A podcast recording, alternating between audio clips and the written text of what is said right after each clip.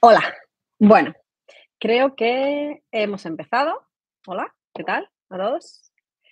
Mm, bueno, solamente quiero decir que este es el episodio piloto, que todos los viernes, más o menos entre las 12 y la 1, tendremos un nuevo episodio de este podcast. Y me gustaría, lo primero, como este es el episodio piloto, pues presentarme. Y creo que antes de presentarme, diré que esta historia que voy a contar está preparada y pensada para un nivel A2 del marco. Sí, del marco común europeo de referencia para las lenguas. ¿Qué palabra?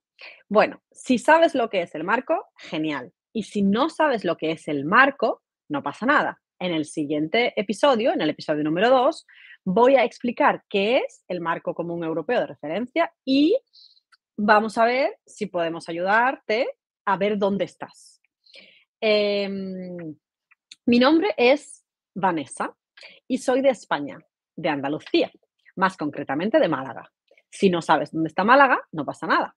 Para esto un momento, páralo, imperativo, a dos, y busca dónde está Málaga. Vamos a ver si sabes dónde estoy y dónde me encuentro, cuál va a ser la, la forma de hablar que voy a tener, aunque intentaré tener todo el tiempo una forma de hablar bastante neutra, es posible, probable, que mm, pueda algunas veces tener pues eh, desviaciones a mi andaluz, que está muy bien.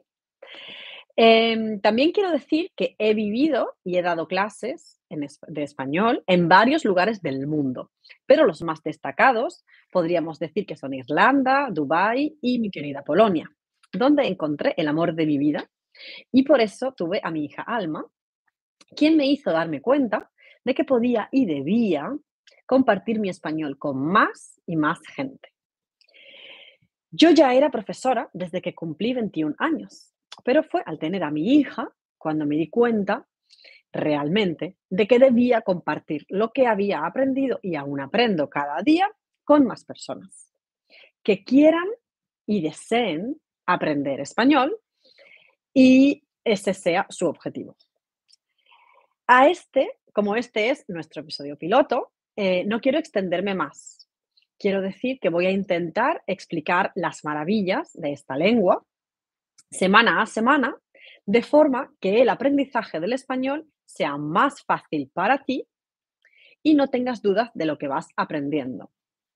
Así que sin más, te dejo Espero que lo hayas pasado bien en el día de hoy y nos vemos en el siguiente episodio. Hasta pronto.